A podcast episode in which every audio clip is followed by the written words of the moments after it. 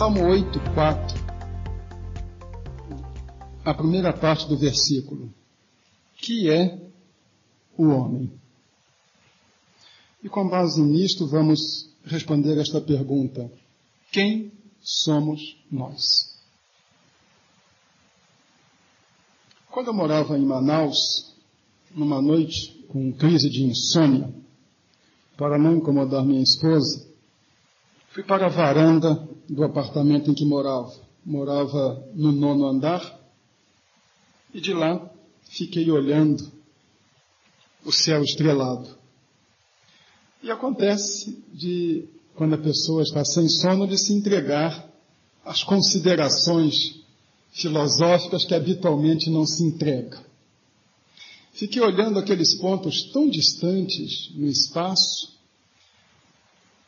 e me lembrei daquilo que tinha ouvido falar de que toda a matéria do universo estava condensada num ponto do tamanho da cabeça de um alfinete. Aí bate aquela angústia lá dentro. E o que, que havia fora da cabeça do alfinete?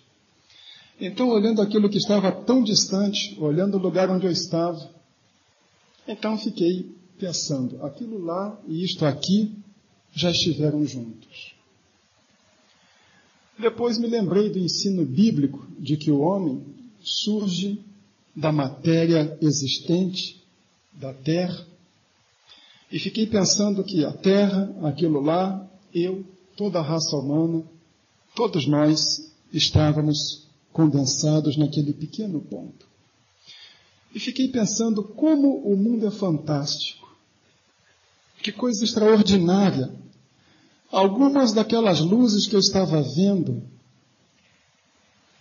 estavam caminhando na minha direção, mas o corpo celeste que as originou já nem existia mais.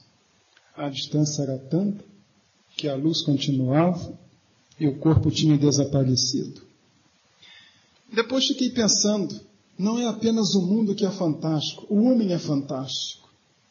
Que coisa extraordinária. Eu tinha morado por nove anos em Brasília, onde tínhamos uma umidade, ou uma secura, melhor dizendo, que chegava a 12% do ar. E em Manaus, mais de uma vez tínhamos pego 100%.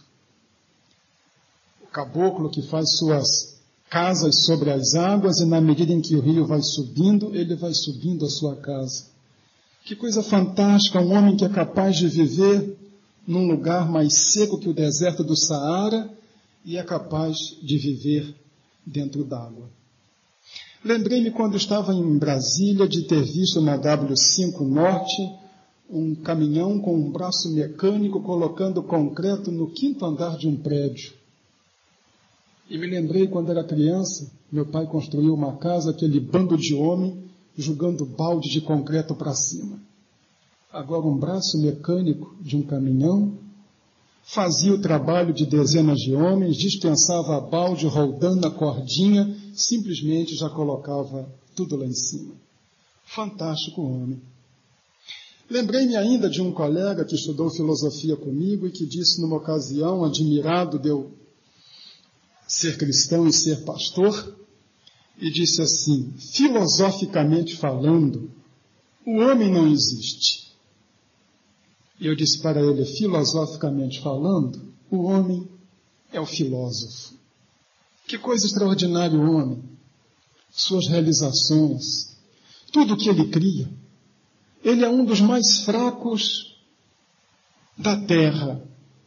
E, no entanto, tudo que ele produz é para superar as suas limitações.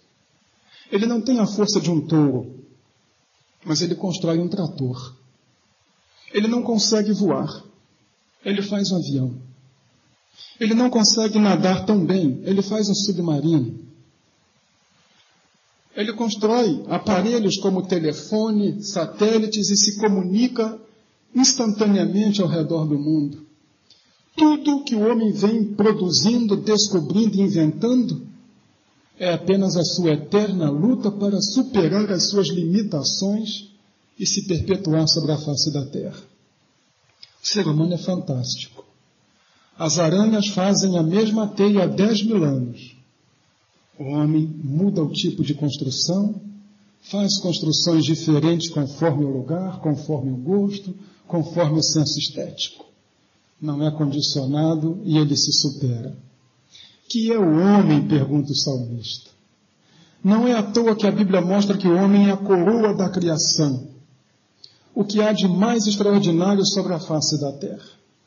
Que é o homem? Na realidade, antropologia e filosofia nunca responderam satisfatoriamente esta pergunta. Houve um filósofo que disse que o homem era um galo sem penas. Então, outro filósofo depenou um galo, jogou no meio de um grupo de filósofos e disse: Aí está o homem de Fulano de Tal. Mas o homem é mais do que um galo sem penas. Ele é um ser extraordinário, com uma capacidade incrível imagem e semelhança de Deus. Não poderia ser menos extraordinário do que é. Mas esta pergunta pode nos levar a uma discussão filosófica que vai nos deixar no meio do caminho, do mesmo tamanho. Talvez a melhor pergunta seja esta, não quem é o homem em geral, mas quem sou eu em particular. O homem em particular, o concreto. Quem somos nós? Uma das divindades orientais, Shiva, tem uma expressão que diz: Eu sou um, eu sou muitos. Às vezes, pensando nessa declaração de Shiva, vejo também o retrato do homem. Quem sou eu? Eu sou um. Eu sou único, singular, não existem dois, felizmente. Mas ao mesmo tempo sou tão complexo que eu mesmo não me entendo. E se alguém diz assim, pirou? Não. O apóstolo Paulo também disse: O que eu faço, não entendo. Quem é capaz de se explicar completamente, se definir completamente? Mas ainda não andamos o suficiente. Vamos responder uma pergunta, não apenas quem é o homem, não apenas quem sou eu. Porque eu não quero uma discussão acadêmica, até porque eu não tenho capacidade para desenrolá-la. Mas quem sou eu como cristão? Quem somos nós como cristãos? Que é o homem cristão que abraçou o Evangelho, que se comprometeu com Cristo? Quem somos nós?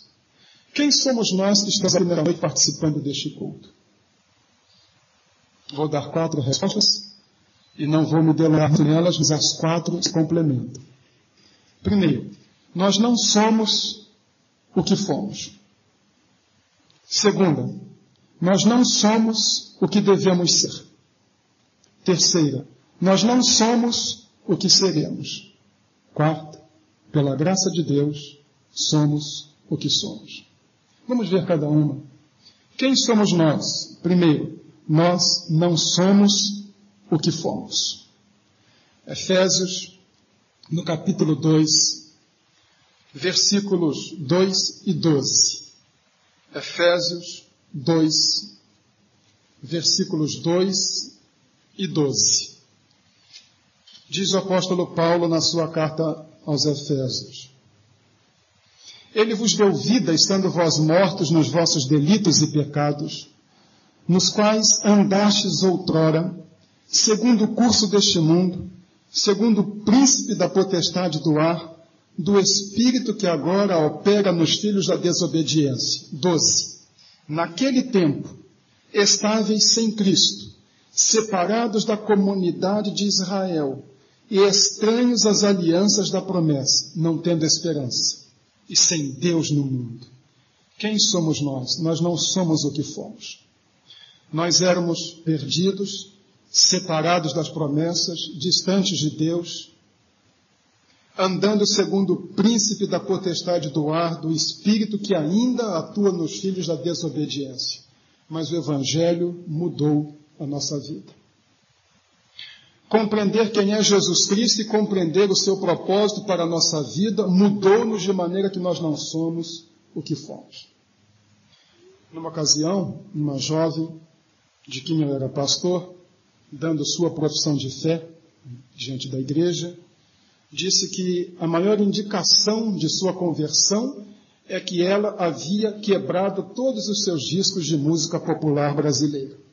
Então, fiquei quieto, não falei nada, mas depois chamei a moça e disse: Olha, a vida cristã é mais do que gostar ou não gostar de música popular.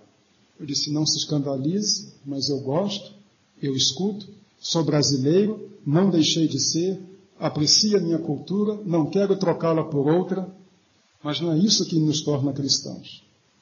A principal mudança não é fazer ou deixar de fazer alguma coisa. A principal mudança, no sentido de que nós não somos o que fomos, é a nossa posição em relação a Deus. Antes estávamos distantes dele, não tínhamos interesse em realidades espirituais. Estas coisas não nos interessavam.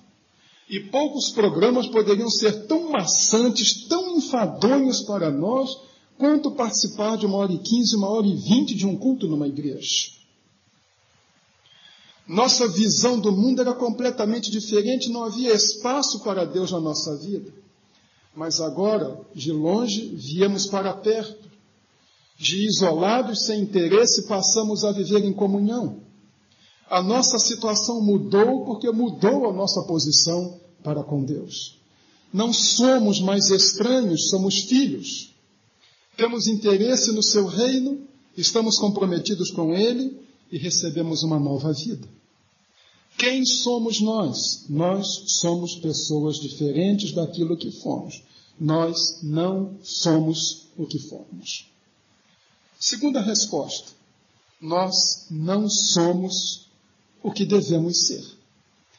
Não somos mais o que fomos no passado, mas ainda não chegamos a ser o que devemos ser.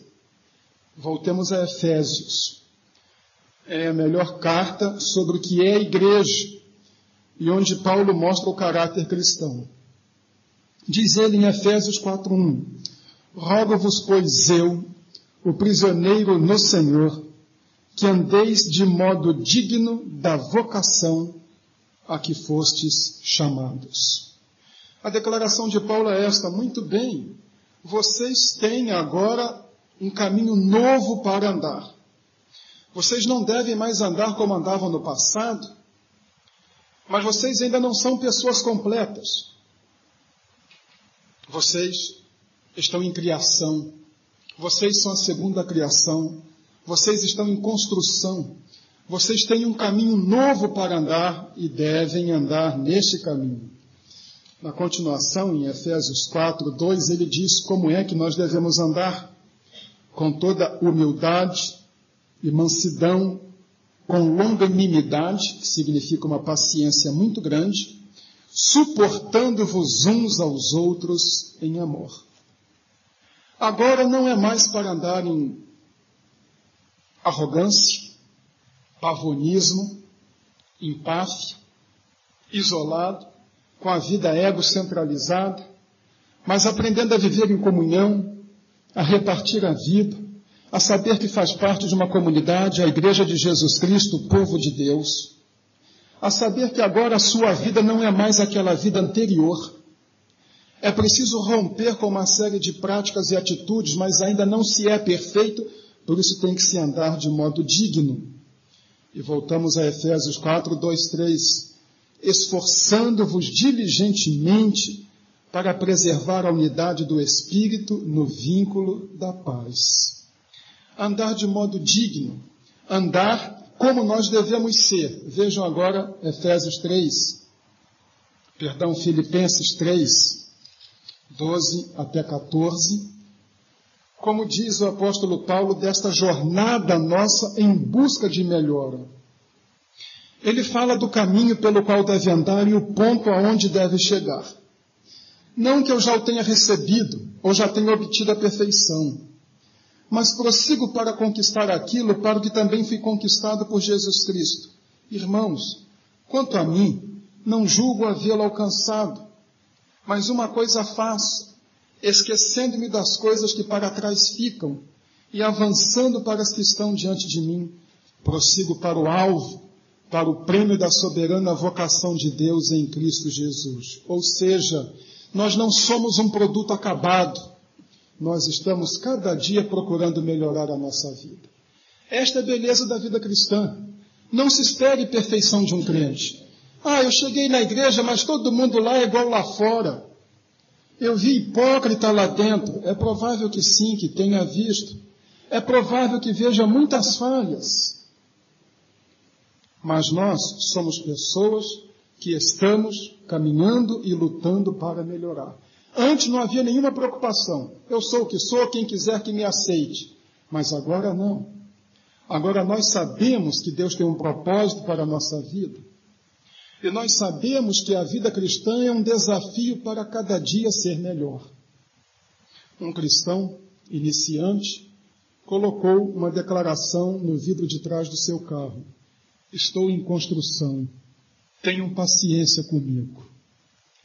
Não chegamos ao nível de maturidade, mas nós estamos nos esforçando. E a vida cristã traz este desafio para nós de cada dia buscarmos ser melhores, aperfeiçoarmos o nosso caráter, melhorarmos o nosso jeito de ser, aplainarmos arestas e chegarmos até aquele ponto que o apóstolo Paulo chama de a estatura de varão perfeito. Esta é a beleza da vida cristã. Eu não sou mais o que eu era no passado. Eu deixei aquelas coisas para trás mas eu ainda não sou o que devo ser, mas estou caminhando para lá e lutando. A terceira resposta é esta: nós não somos o que fomos, nós não somos o que devemos ser, mas nós não somos o que seremos. Graças a Deus, ainda há muita coisa por acontecer em nossa vida. Acompanhe-me, por favor, a primeira carta de João, no capítulo 3 no versículo 2. 1 de João 3,2. Amados, agora somos filhos de Deus, e ainda não se manifestou o que haveremos de ser.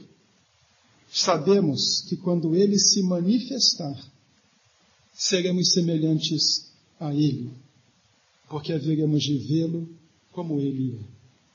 Sim, eu estou em construção, não sou completo, estou procurando melhorar, luto com as minhas limitações, com meus defeitos, com meus pecados, mas como cristão eu tenho uma promessa: eu serei como Ele.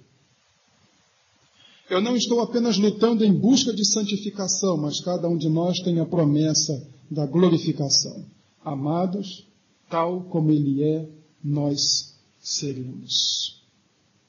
Rumo à transformação.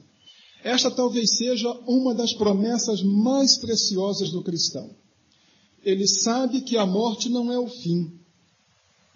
E ele sabe também que a sua decadência física chega, mas que a sua glorificação espiritual estará lá no fim da jornada. Ele não entrará na eternidade caindo aos pedaços. Ele entrará na eternidade em novidade de vida. Primeira carta do apóstolo Paulo à igreja de Corinto, capítulo 15. Leio do versículo 51 ao versículo 55. Nós não somos o que seremos, nós seremos muito mais do que somos hoje. Eis que vos digo um mistério: nem todos dormiremos, mas transformados seremos todos. No momento, num abrir e fechar de olhos, ao ressoar da última trombeta. A trombeta soará, os mortos ressuscitarão incorruptíveis e nós seremos transformados. Porque é necessário que este corpo corruptível se revista da incorruptibilidade e que o corpo mortal se revista da imortalidade. E quando este corpo corruptível se revestir de incorruptibilidade, e quando o que é mortal se revestir de imortalidade, então se cumprirá a palavra que está escrita: tragada foi a morte pela vitória. Onde está, ó morte, a tua vitória? Onde está, ó morte, o teu aguilhão? O cristão não teme a morte. Ele gosta da vida, ele ama a vida porque ela é um dom de Deus. Ele não é um melancólico, ele não é um depressivo, ele não está desejoso de morrer, mas ele pode dizer, como disse um teólogo escocês, Lloyd Jones, viver ou morrer não faz muita diferença. Se eu vivo, Cristo está comigo. Se eu morro, eu estarei com Cristo. Foi por isso que o teólogo alemão Dietrich Bonhoeffer, que foi enforcado num campo de concentração por ordem de Hitler, em um de seus livros escreveu o seguinte: A morte não é o ponto final. Para o cristão, a morte é o supremo festival no caminho da libertação. Não a temo, não vou terminar, eu vou começar. É esta convicção que nós temos, porque entregamos a vida a Cristo e por aquilo que Ele fez na cruz, nós não somos o que seremos. A vida não se encerra na sepultura. Para nós ela não é a última morada. Nós cremos pelo testemunho das Escrituras, pelo testemunho do Espírito junto ao nosso Espírito, nós cremos pela segurança que a palavra de Jesus Cristo nos outorga, que nós não somos o que seremos, que seremos transformados, que teremos uma nova vida. Transformados na semelhança de Cristo, cidadãos de outro reino. Quem somos nós? Nós não somos o que fomos. Nós não somos ainda o que devemos ser. Nós não somos o que seremos, mas pela graça de Deus. E só pela graça de Deus é que nós somos o que somos. Agora eu volto ao apóstolo Paulo, no capítulo 15 de 1 Coríntios, e no versículo 10. Sua primeira frase, ele diz: Mas pela graça de Deus sou o que sou. Esta primeira carta foi escrita porque a igreja contestava muito a palavra de Paulo. Há uma junção de documentos, de maneira que o que nós temos como primeira carta, na realidade, parece até ter sido a terceira, porque ele diz: Em carta anterior vos escrevi. Há um trecho que os estudiosos chamam de Carta das Lágrimas, lá pelo capítulo 5, em que ele abre o coração, fez tantas coisas pela igreja, dedicou-se tanto à igreja, e agora alguns homens sem nenhuma credencial passada chegaram e começaram a minar a sua autoridade. Hereges e chamados de gnósticos, um tipo de racionalismo cristão. Paulo não discute com eles. Ele apresenta sua autoridade moral, sua autoridade espiritual e os seus frutos sobre toda a discursaria deles. No capítulo 5, então, ele abre o coração e vem mostrando tudo o que ele fez. Mas no capítulo 15, no versículo 10, ele deixa esta expressão: Talvez eu seja tudo o que eles disseram, mas eu tenho consciência do que sou e do que estou fazendo. É pela graça de Deus que eu sou o que sou. Não cheguei a ser apóstolo, diz ele, por mérito, por virtude, porque sou bom, porque tive valor, porque convenci Deus. Tudo que eu tenho e tudo que eu sou é obra da graça de Deus. Esta também é uma declaração que nós fazemos. Quem somos nós? Nós somos o que somos pela graça de Deus. Nós não somos melhores que o mundo. Nós somos pecadores, mas pela graça de Deus nós fomos salvos. Nós somos pessoas que carregam dentro de nós a inclinação para o pecado, o salmista diz: Eis que eu nasci em iniquidade, em pecado me concebeu minha mãe. É esta tendência que existe dentro de nós para o mal, mas pela graça de Deus nós conseguimos forças para lutar contra o mal. Sofremos paixões humanas, sofremos hostilidades, muitas vezes até mesmo como cristãos somos batidos pelo desânimo. As coisas deveriam ser melhor para nós, por que tanta crise? Por que tanto problema em casa? Por que enfermidade? Por que o desemprego? Por que esta doença? Por que tanta incompreensão? Às vezes vontade de deixar tudo. Quando bate isto é porque a pessoa está confiando em si. Mas é a graça de Deus que trabalha na nossa vida. Quem somos nós? Pecadores que a graça de Deus alcançou. Pecadores que o poder do Evangelho transformou pessoas sem rumo que a presença de Jesus Cristo modificou por completo e abriu uma nova perspectiva de vida. Pessoas que mereciam a condenação, mas que são objeto do amor de Deus pela graça de Deus. Pessoas que têm esperança, cujas vidas têm sentido e que podem cantar a certeza da vitória final. Quem somos nós? Pela graça de Deus somos o que somos. Pecadores, mas salvos, perdoados, servos e vida nas mãos dele. Quem é você? Não o nome, não a profissão, não a posição social. Quem é você? Você é uma pessoa que encontrou o sentido da vida? Você é uma pessoa que encontrou nexo no seu viver? Tem propósito? Tem rumo? Sabe para onde vai?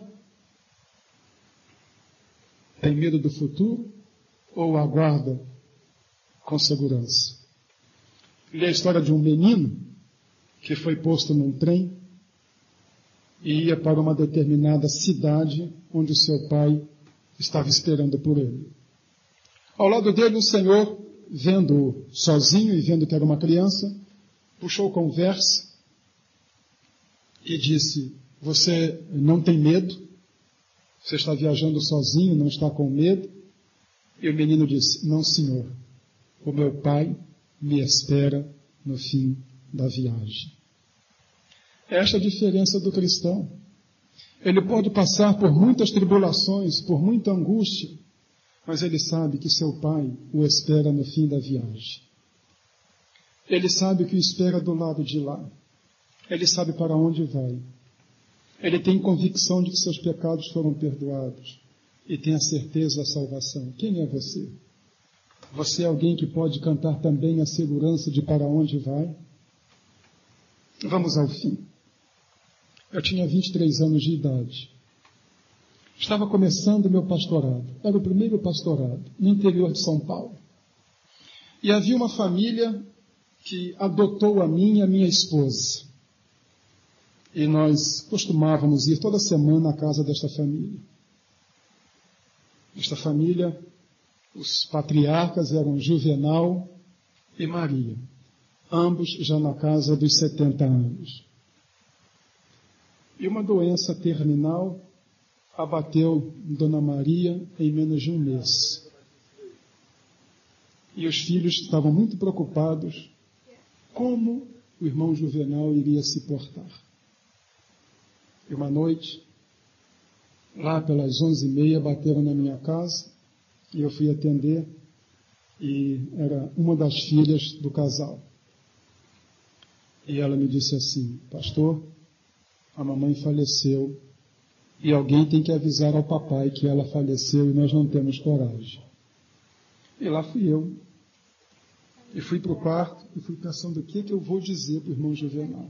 Ele estava dormindo, bati no ombro dele, disse assim, irmão Juvenal, ele levou um susto, olhou para mim, olhos arregalados, pastor, essa hora aqui, o que, que foi? E eu disse, a irmã Maria já está com Jesus. Ele disse, graças a Deus, virou para o outro lado e foi dormir. E eu fiquei pensando, o que, que há com esse homem? Mas está certo. No dia seguinte, nós tivemos o sepultamento da irmã Maria. Uma filha morava no interior. Quatro moravam em São Paulo, capital. Foi o primeiro funeral que fiz como pastor. E lá estava o corpo da irmã Maria, nós estávamos cantando o hino, há um lar muito feliz lá no céu. E há uma estrofe que diz: Eu também vou viver lá no céu. E na hora daquela estrofe, os cinco filhos, os netos o irmão Juvenal chegaram-se ao redor do caixão, deram as mãos e cantaram com todo entusiasmo: Eu também vou viver lá nos céus. E eu, pastor de 23 anos, pensando o que, que eu digo para aquela família descobri que eu não precisava dizer nada, porque eles tinham muito mais conteúdo do que eu tinha. Esta é a beleza da vida cristã. Quem somos nós? Nós somos pessoas que, aos olhos de muitos, podemos parecer exóticos ou ingênuos ou tolos. Mas somos pessoas que tivemos uma profunda experiência da graça de Deus que temos convicções inabaláveis e imorredoras. E convidamos você para se juntar conosco. Quem somos nós? Nós somos o povo de Deus encaminhada. E queremos nesta noite lhe fazer o mesmo convite que Moisés fez ao seu cunhado Obabe. Obabe, vem conosco, porque nós te faremos bem, porque nós vamos para a terra que o Senhor nosso Deus prometeu que vai nos dar. Junte-se a nós, seja um como nós, alguém que se comprometeu com Cristo e deu a sua vida a Ele.